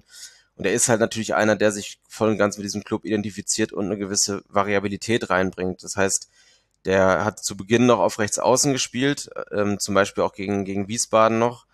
Ähm, ist dann aber dann auch ins Zentrum gerückt jetzt zuletzt, hat sich jetzt gegen, gegen ähm, Braunschweig am Wochenende verletzt. Aber es gab sportlich gibt es zumindest viele Gründe, warum, warum die spielen, beziehungsweise Benze Dardai, also der Jüngste, äh, ist auch eigentlich mehr in der Joker-Rolle und es sind die auch reingerutscht, weil es einfach personell sehr dünn besetzt ist, das offensive Mittelfeld, wo er herkommt. Weil der, der eigentlich dahin vorgesehen war, war Ibrahim Masa, ähm, der hat auch schon am letzten Bundesligaspieltag zum Beispiel gegen Wolfsburg getroffen. Mhm. Ähm, da erinnert sich vielleicht die eine oder andere Zuhörerin ähm, oder Zuhörer. Ähm, der hat sich aber leider in der Vorbereitung schwer verletzt, fällt ein paar Monate aus. Ähm, dann gab es eben Marco Richter, der war weg und auf einmal blieben dann eigentlich nur noch so Palko da, der, der dort eingesetzt wurde und eben Benze, so an, an zentralen offensiven Mittelfeldspielern übrig sodass äh, es in dem Sinne auch positionelle Gründe gab, warum Benz immer wieder eingewechselt wird und äh, Marton war eben der einzig gefühlt gelernte Mittel, also halbwegs gelernte Mittelfeldspieler, den man im Kader hatte. Dass der gespielt hat, war auch wenig überraschend, vor allem weil er mit, seinen, mit seiner Passqualität dann doch für eine gewisse Kreativität nach vorne sorgen konnte. Ähm, auch wenn die auch begrenzt war, weil es einfach überhaupt keine Bindung gab, keine Box-to-Box-Spieler und es wie so eine Art ja, äh, große Lücke im Zentrum gab, nach, im Spiel nach vorne. Aber okay, es, also, ist, es, ist, es ist auf jeden Fall eine medial, eine, eine, größere Diskussion. Also da hat sich auch ja. Paul Dardai dann ziemlich mit, mit äh, auf einer Pressekonferenz mal echauffiert, weil es in der Sportbild einen großen Bericht darüber gab, dass es angeblich in der Mannschaft nicht so gern gesehen wird ähm, und so weiter. Und da es kritisch, kritische Stimmen gab, dann hat Paul Dada sehr lange ausgeholt und eine sehr ausführliche Rede dazu gehalten und gesagt, dass es, ähm, dass er von Anfang an gesagt hätte, wenn sich auch nur ein Spieler hier unwohl fühlt oder das irgendwer im Club wahrnimmt, dann würde er sofort zurücktreten, weil er das nicht will und äh, er hätte in dieser Mannschaft 24 Söhne oder so, da hat er gesagt, also hat die, die Anzahl der Spieler, die alle im Kader sind, ähm, gesagt. Ähm, und ich, ich glaube auch, dass das Thema weitaus geringer geworden ist, einfach weil es sportlich wenig Gründe gibt, die nicht spielen zu lassen. Mhm. Ähm, Okay, damit haben wir die Hälfte des Kaders analysiert, nämlich alle äh, Dardai-Söhne. Es tut mir leid, ich kann einfach nicht aufhören. Ein bisschen lustig ist es schon. Also das ist, ja. haben wir einfach nicht so oft. Aber wer es, es, ist auch, es ist auch in dem Sinne, sorry, dass ich nochmal unterbreche, ja. es ist ganz lustig. Die haben auch ähnliche Rückennummern und dadurch hast du, wenn du im Stadion bist, ähm, komm, wäre Haris Tabakovic nicht da und alle drei würden spielen, wären nacheinander äh, äh, Palko, Benze und äh, nee, die Reihenfolge wäre Benze, Palko und dann Marton Dardai. Ähm, und so hast du jetzt Tabakovic mit der 25 sozusagen noch zwischen Benze und Palko, sonst hättest du dreimal in Folge Dardai. Ja, sonst, äh, Mensch, ist eigentlich schade, könnte der Stadionsprecher sich ja Zeit sparen und einfach sagen, und jetzt mit der 39, 40 und 41, also sind die falschen Nummern, aber ja, gut, aber so ist es jetzt nicht. Jetzt habe ich schon gelernt, also Toni Leistner spielt eine wichtige Rolle. Wer Toni Leistner so ein bisschen verfolgt hat, den wundert das auch nicht so ganz. Das ist einfach, also das war ein Transfer, wo ich mir gleich gedacht habe, boah, das könnte richtig gut passen. Und ich hatte auch das Gefühl, da hat sich jemand auf zweite Liga eingestellt, also bei Hertha BSC. Wer sind denn sonst noch so wichtige Spieler aktuell im Kader?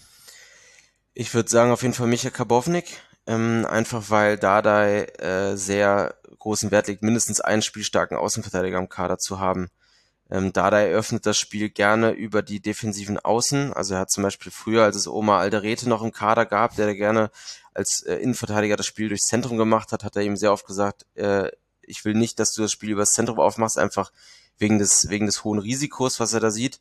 Und früher hatte Hertha äh, man erinnert sich vielleicht an Spieler wie Mitchell Weiser oder Valentino Lazaro, die halt über die Außenverteidigerposition, also Weiser war lange der Spielmacher von Hertha als Rechtsverteidiger. Und genau das hat Hertha in den ersten Spielen so ein bisschen gefehlt. Man hatte zwar Jeremy Duziak schon, der das auch wirklich gut macht und der auch gut reinpasst, aber der dann teilweise auch hier und da mal im Mittelfeld gebraucht worden ist. Und dann hatte man auf den Außenverteidigerpositionen dann auf einmal wieder Spieler wie Pekarek und äh, oder John Joe Kenny rechts hinten, der lange dann äh, der, oder der gespielt hat, weil sich Seefolk am ersten Spieltag verletzt hat und Kenny ist spielerisch auch limitiert und dann kam Karbovnik, macht sein erstes Spiel und man merkt sofort einen kompletten Unterschied, weil er äh, diese Pressing-Resistenz hat und dann einfach mal an den Gegenspieler vorbeidribbelt und dann das Spiel sozusagen ein bisschen beschleunigen kann für Hertha und man nicht so sehr diesen unter dem hohen Druck liegt. Das heißt, der ist für meiner Meinung nach ein sehr wichtiger Spieler. Ähm, ich fand den Transfer auch, also Fabian Reese ist immens wichtig, das muss man einfach sagen, weil er äh, mit seinen Sprints, der ist der, der Spieler in der Liga mit den meisten Sprints, er ist bei Hertha auch der, der Spieler auch wenig überraschend und auch mit den meisten intensiven Läufen, einer, der sich sehr viel selber traut, der sehr viel äh, vor, auch den Ball fordert, der mit Leidenschaft vorweggeht, also der einen Freistoß bejubelt, einen Elfmeterpfiff bejubelt, als wäre es ein Tor, der sich auch sehr schnell, wenn man sein Instagram-Profil sich anschaut, mit der Stadt Berlin identifiziert hat. Moment, ähm, was heißt das? Also äh, mit Berlin sich identifizieren kann ja ehrlicherweise in alle Richtungen gehen, von äh, Großkriminalität okay. bis hin zu äh, ich bin gerne im Tierpark. Okay, er ist mehr so diese, wie soll ich sagen, diese Hipster-Ecke. Also äh, okay. Fabian Rehse äh, postet auch gerne an welchem Flohmarkt er an diesem Wochenende mit seiner äh, Freundin Klamotten verkauft und äh, ah, okay. die Leute können gerne vorbeikommen und er posiert für äh, Magazinfotos oder für Instagram-Fotos gerne vor Berliner Ur, äh, Ur-Berliner Kneipen so. Ähm, ja, das ist so, so, so das Ding. Ähm, okay. Hört Techno auf Booten auf der Spree und so weiter. Ähm, auf jeden Fall. Ah, also ähm, quasi wie so ein Politikstudent aus Berlin. genau, so, so kann man das sagen. Ähm, der war es einfach immens wichtig. Auch er schlägt ja auch, oh, wie schon im letzten Jahr, der bei Kiel die meisten Flanken auch in der ganzen Liga geschlagen mit Abstand und das tut er bei Hertha auch wieder. Also der belebt das alles sehr in der Offensive, auch weil er mit seinem Tempo da unglaublich wichtig ist, dass man ihn einfach mal schicken kann, einfach mal den Ball blind hinschlagen und irgendwie werde er zumindest darum kämpfen, den zu bekommen. Der ist sehr wichtig. Und dann muss man einfach Haris Tabakovic erwähnen, der natürlich der ja. auffälligste Mann ist, alleine weil er jetzt eben so viele Tore geschossen hat. Und der ist einfach immens wichtig, alleine weil er, also so einen guten Wandstürmer hat der Härte lange nicht mehr. Ich glaube, der letzte war John Cordoba, der leider aber dann jedes zweite Spiel verletzt war. Aber Tabakovic kannst du immer anspielen und der macht den Ball fest. Also es gab eine für mich irre Statistik in dem Magdeburg-Spiel. Da hatte Daniel Heber von Magdeburg mit der Innenverteidiger zwölf Zweikämpfe gewonnen und damit die meisten bei Magdeburg. Auf der anderen Seite war es Tabakovic mit 24, also doppelt so viele. Und es waren fast alles halt eben diese Zweikämpfe.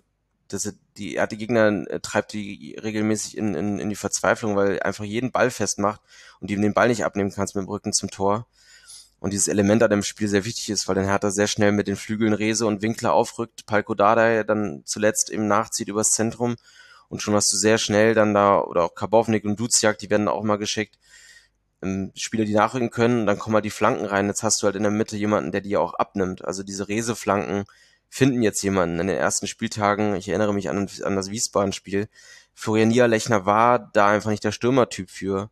Ähm, der stand dann eben nicht da, wo dann Rese hinflankte. Und jetzt hast du halt äh, Tabakovic dort im Zentrum, der das der die Bälle verwertet, der sehr effektiv ist und der auch mit einer gewissen Leidenschaft einfach auch, auch vorweggeht und bei den Fans schon den Spitznamen Fluppe bekommen hat und jetzt auch äh, am Wochenende habe ich schon die ersten Fußballgottrufe gehört. Also äh, ja, ein, ein rundum beliebter Spieler auf jeden Fall der ja auch so ein bisschen dann gutes wirft, Licht wirft auf äh, den neuen Sportdirektor Benjamin Weber. Also Tabakovic ist jetzt kein 18-jähriges Talent, der ist 29, glaube ich, mhm. und ähm, kommt von Austria Wien. Also da hätten auch andere darauf aufmerksam werden können. Jetzt hatten wir sehr, sehr viel Umbruch im Kader mit sehr vielen Abgängen und eben auch sehr vielen Neuzugängen. Was würdest du denn sagen, äh, kennzeichnet diese erste richtige Transferperiode von Benjamin Weber, außer dass er diesen Tabakovic-Stil durchgezogen hat, obwohl sein Handy-Akku zwischendurch leer gegangen ist, was ihn wohl ein bisschen in Schwitzen gebracht hat? Ja, fand, fand ich auch ganz, ganz lustig. Ähm, ich glaube, der, der, der Hauptpunkt ist wirklich, ähm, was Hertha wichtig war, war, dass es möglichst alles Spieler sind, die sich voll und ganz mit, mit dem Verein auch identifizieren können, die sich da reinwerfen und auch mit Leidenschaft vorangehen, weil man zu oft in den letzten Jahren irgendwie gesagt hat, man kauft Spieler mit Mentalität, aber dann irgendwie es dann doch relativ schnell irgendwie eingeknickt ist, so in dem Sinne.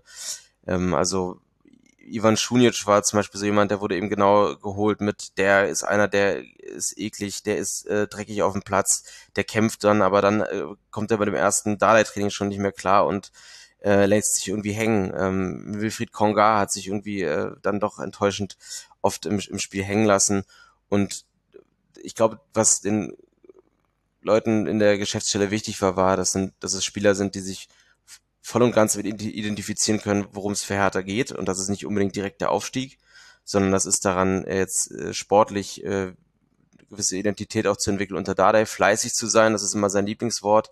Er will eine fleißige Mannschaft und die Mannschaft, die er ähm, zum Ende der Bundesliga vorgefunden hat, war nicht fleißig. Die neue Mannschaft ist es, das lobt er immer wieder.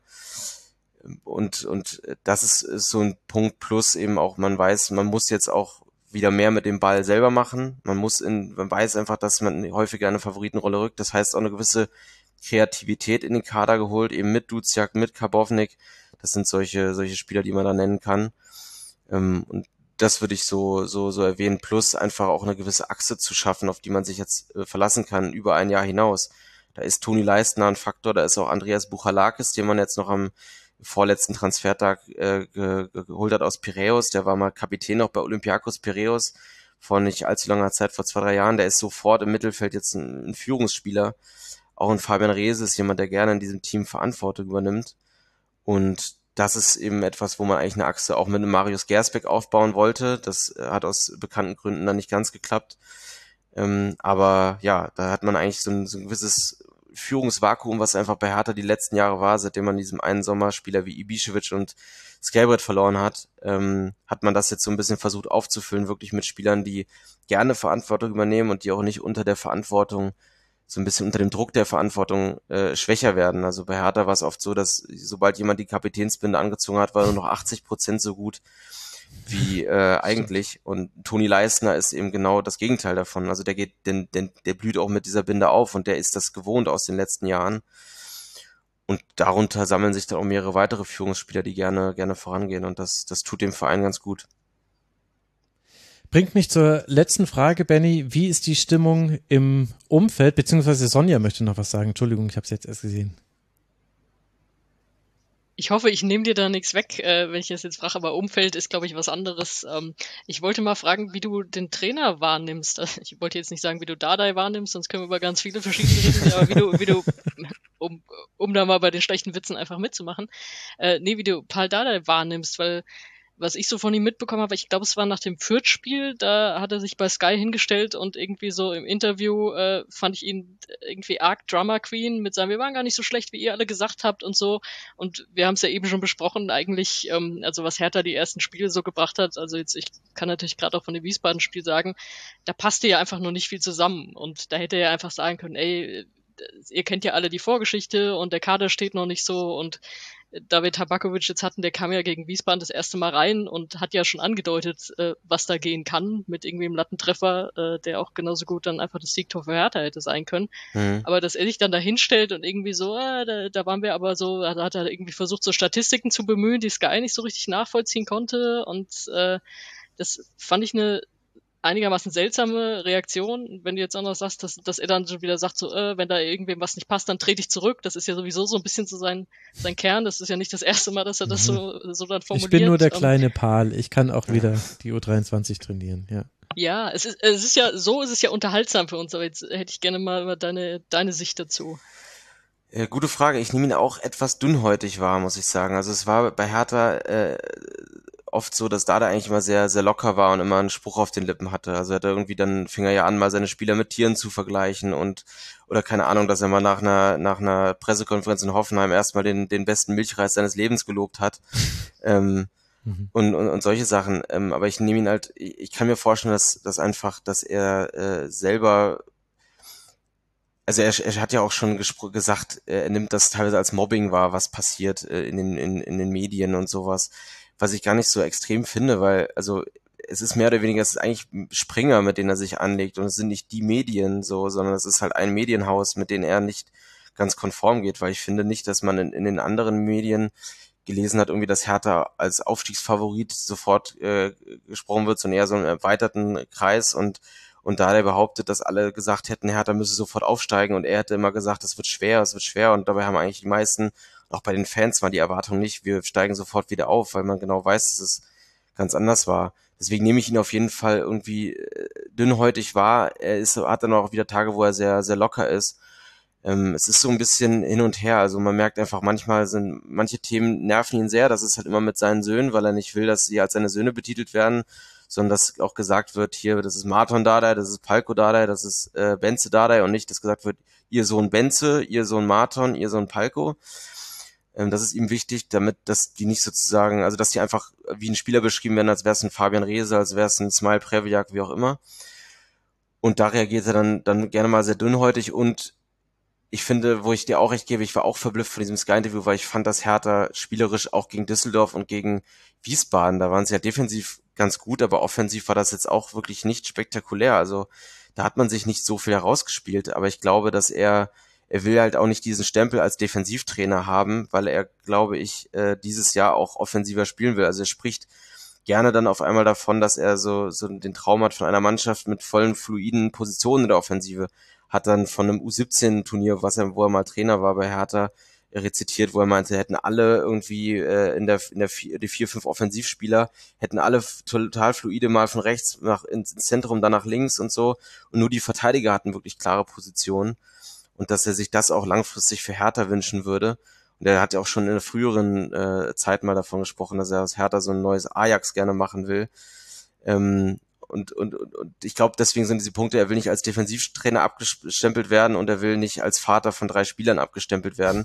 Und ich glaube, sobald es in diese Themen geht, ähm, wird er dann etwas sensibler und dann auch etwas, ja, ich sag jetzt mal aggressiver nach außen oder etwas klarer und stellt sich dann ganz klar vor die Mannschaft, vor den Verein und äh, ja, dann lieber eine Spur härter als eine Spur schwächer, um, um äh, ja, da vielleicht mal so ein bisschen manche zu bremsen in der Berichterstattung, weil äh, er das, ja, also es, es wirkte schon teilweise wie ein Clinch auch zwischen Hertha und, und der Bild, muss man einfach auch so sagen. Also und wenn was passt äh, zu Pardadei, dann ja wohl, wenn er eine Spur härter. Das der, du, du hast ihn einfach so nebenher ja. gemacht. Ich habe ihn jetzt einfach nur verwertet. Allerletzte, ich habe in deinem Gesichtsausdruck gesehen, was ich gesagt habe und dachte, oh ja. ja, das ist der Nachteil von Video. Ihr wusstet alle, was kommt. Äh, allerletzte Frage, wir haben es schon ein bisschen überzogen, aber ich äh, kann es nicht weglassen. Die Stimmung im Umfeld, denn äh, habe ich das richtig gehört? Dauerkartenrekord oder zumindest sehr, sehr viele Dauerkarten äh, verkauft und das ja auch schon quasi, als es schlecht lief. Also man hat jetzt nicht nur gewartet auf das 5 zu 0 gegen Fürth und dann haben alle gesagt, ah, jetzt ist, jetzt ist Hertha gut, sondern es scheint mir diese, das, was wir alles als sehr großes Drama wahrgenommen haben von außen und auch als die Möglichkeit, vielleicht rutscht Hertha sogar durch in die dritte Liga, also zumindest hat es jetzt nicht die Fans daran gehindert, Tickets zu kaufen. Nee, also der, der, der Zuschauerschnitt liegt bei fast 40.000, das obwohl die Gegner bisher äh, Fürth, Braunschweig und Wien Wiesbaden waren Krass. und dann noch kein Schalke, kein Magdeburg, kein Rostock, kein St. Pauli dabei war äh, oder der HSV, ähm, wo wahrscheinlich noch weitaus mehr kommen werden. Nämlich, also ich glaube einfach, dass viele sich mit diesem Berliner Weg sehr gut identifizieren können. Bei Hertha träumt man immer von so dieser, oder hat gerne, denkt gerne zurück an diese Generation mit den, mit Kevin Prince Boateng, Patrick Ebert und Co. Weil das waren halt so Leute, mit denen kommt man sich komplett identifizieren. Das waren so die Berliner Straßenkids, die so ein bisschen ähm, anders Fußball gespielt haben, einfach ein bisschen erfrischend waren für die Mannschaft. Und jetzt hat man wieder eben äh, ne, ähm, diesen, diesen Berliner Weg mit vielen jungen Spielern im Kader. Also man hat auch schon glaube, ich habe mir aufgeschrieben, es waren, glaube ich, elf, zwölf Spieler, die, äh, oder 13 Spieler, die unter 23 sind, die jetzt schon gespielt haben, diese, diese Zeit. Nicht alle aus der eigenen Jugend, aber es halt sehr viele Junge und man unterstützt dann diese Mannschaft auch sehr gerne, weil man dann eben weiß, die brauchen auch die Fans. Ähm, und die, die, die kämpfen auch für diese Fans, die haben richtig Bock drauf. Also Robert Quasigroch, die eigentliche Nummer zwei, ähm, der durfte jetzt gegen Braunschweig spielen, weil Chuck Ernst Magen-Darm, äh, einen Magen-Darm-Infekt hatte. Der hat nach dem Spiel geweint, weil er so glücklich war, dass er im Olympiastadion mal ein Spiel spielen durfte.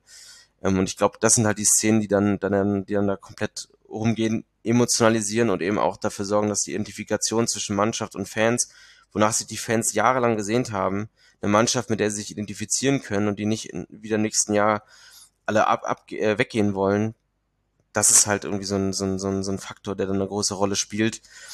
Ähm, und dann weiß man einfach auch um diese schwierige finanzielle Lage und will diesen Verein an allen möglichen Punkten irgendwie unterstützen. Mhm. Und ähm, das ist, glaube ich, dann auch nochmal so ein, so ein Faktor, ähm, der da eine Rolle spielt.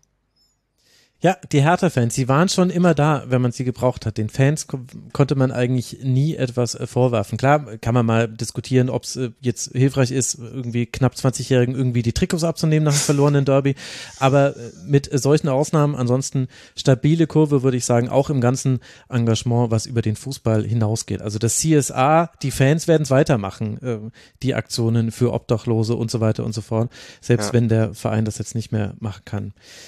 Ihr drei, irgendwie könnte ich noch lange mit euch sprechen. Eigentlich wollte ich mit euch auch noch allgemein über die Liga sprechen, aber das, äh, das stecken wir uns jetzt einfach, weil wir haben so viel gelernt. Aber ich bin sehr, sehr dankbar, dass ihr euch die Zeit genommen habt. Äh, ich habe sehr aufmerksam vorhin in Pikes Augen geforscht bei jeder Erwähnung von äh, Fabian Rehse, aber ich habe da keinen großen Schmerz erkannt. Also ich glaube, du bist drüber hinweggekommen. Äh, tatsächlich ähm, war er ein Spieler, der ersetzbar war, ähm, zumindest von seiner Effektivität. Also er war ein Spieler, der immer, wie Benny auch meinte, der ackert, der zieht die Abwehr auf sich, der rennt, äh, egal wie viel Minuten, egal wie doll man zurücklag. Also der hat immer alles gegeben und auch schon bei Kiel so die kleinen Dinge im Spiel direkt gefeiert, immer wieder die Kurve angeheizt. Aber ähm, ja, er hat die meisten Flanken geschlagen, aber auch davon sehr wenig an Mann gebracht. ja, die meisten Flanken, es muss kein Qualitätssiege sein. Genau. Pike, da hast du dich jetzt nochmal mit äh, deiner, äh, einer letzten Einschätzung quasi selbst nochmal verabschiedet. Vielen, vielen Dank, dass du mal wieder mit dabei warst im Rasenfunk. Und alle, sehr, die sagen, gerne. ey, das war ja viel zu wenig zu Kiel, ja, dann hört mal 1912 FM, da kann man dich ja auch hören. Sehr danke, gern. dass du hier warst. danke für die Einladung. Äh, und danke, ich freue mich sehr, Sonja, dass wir jetzt auch über Wien Wiesbaden äh, gesprochen haben. Wenn wir es auch noch irgendwann schaffen, über den ESC zu sprechen, dann haben wir, glaube ich, so bald alle Themen abgedeckt, bei denen du volle Kompetenz ausstrahlst. Danke dir, Sonja, dass du mit dabei warst. Ja, danke dir. Dann die Sonderfolge Rasenfunk meets ESC. Ja, eigentlich Bin zusammen mit Tobias Escher müsste man schon mal, eigentlich ist das ein Livestream. Seien wir ehrlich, das ist ein Livestream. Aber mal gucken. Ja, Livestream ist schwieriger. Ich arbeite da ja auch. Ach ja, stimmt, genau. Du bist das ja heißt, immer. Wir, wir, können den nicht, wir können den nicht zusammen gucken oder so. Wir könnten irgendwie so Real Life gucken. Ja, gut. Denken wir uns was aus. Ja, stimmt. Äh, ob das im Real Life funktioniert, weiß ich nicht. Aber ja, Auch stimmt, doch. du bist natürlich da immer unterwegs auf bleistiftrocker.de heißt deine Seite, ne? wo man Richtig, all die. Texte dazu lesen kann. Kann ich äh, sehr empfehlen. Habe ich schon, äh, ist ja überhaupt nicht meine Musik, was so beim ESC läuft, außer irgendwelche Norweger schicken wieder Metal-Bands. Dann, dann bin ich auch mit dabei. Äh, aber ich habe schon so manches bei dir gelesen, einfach nur, weil es mich dann doch interessiert hat. Also sehr schöne Das Texte. freut mich, danke. Stichwort lesen, vielleicht noch, weil, weil du es vorhin in der Einleitung nicht gesagt hast, hessenschau.de gibt's natürlich von mir Berichte über den SVW in Wiesbaden. Also das, äh, Ja, das du hast jetzt nicht gesagt, wo das herkommt, dass ich mich mit dem Verein beschäftige, aber das ist hauptsächlich für den HR. Ja, stimmt, sehr gut. Ach, das ist so schön, wisst ihr, ich muss meinen Job ja gar nicht machen, ihr übernehmt das schon äh, für mich. Und ihr macht auch für mich die Wortspiele, die ich dann nur noch aufnehmen muss. Das hat mir Benjamin Zumühl in diesem Fall gemacht. Von Tier Online, danke dir, Benny, dass du mal wieder hier warst. Äh, War sehr interessant, mit dir über Hertha BSC zu sprechen. Ja, vielen Dank für die Einladung und äh, sorry dafür, dass es vielleicht ein bisschen lang geworden ist. Also ich habe damit keine Probleme und ich, so wie ich die Rasenfunkhörerinnen und Hörer kenne, wird das für die auch in Ordnung gewesen sein. Herzlichen Dank euch dreien und herzlichen Dank euch da draußen für eure Aufmerksamkeit. Im Rasenfunk haben wir wahnsinnig viele Folgen veröffentlicht. Also ihr könnt hier was hören zur Frauenbundesliga, zur Männerbundesliga, zum europäischen Fußball. Klickt euch einfach mal auf rasenfunk.de und dann durch die Sendung. Wenn ihr da nichts findet, was euch nicht ein bisschen interessiert, dann seid ihr das Problem und nicht der Rasenfunk. So offensiv kann ich das jetzt formulieren. Danke für eure Aufmerksamkeit. Aufmerksamkeit. Bis bald hier wieder im Rasenfunk. Macht's gut. Ciao. Das war der Rasenfunk. Wir geben nun zurück in die angeschlossenen Funkhäuser.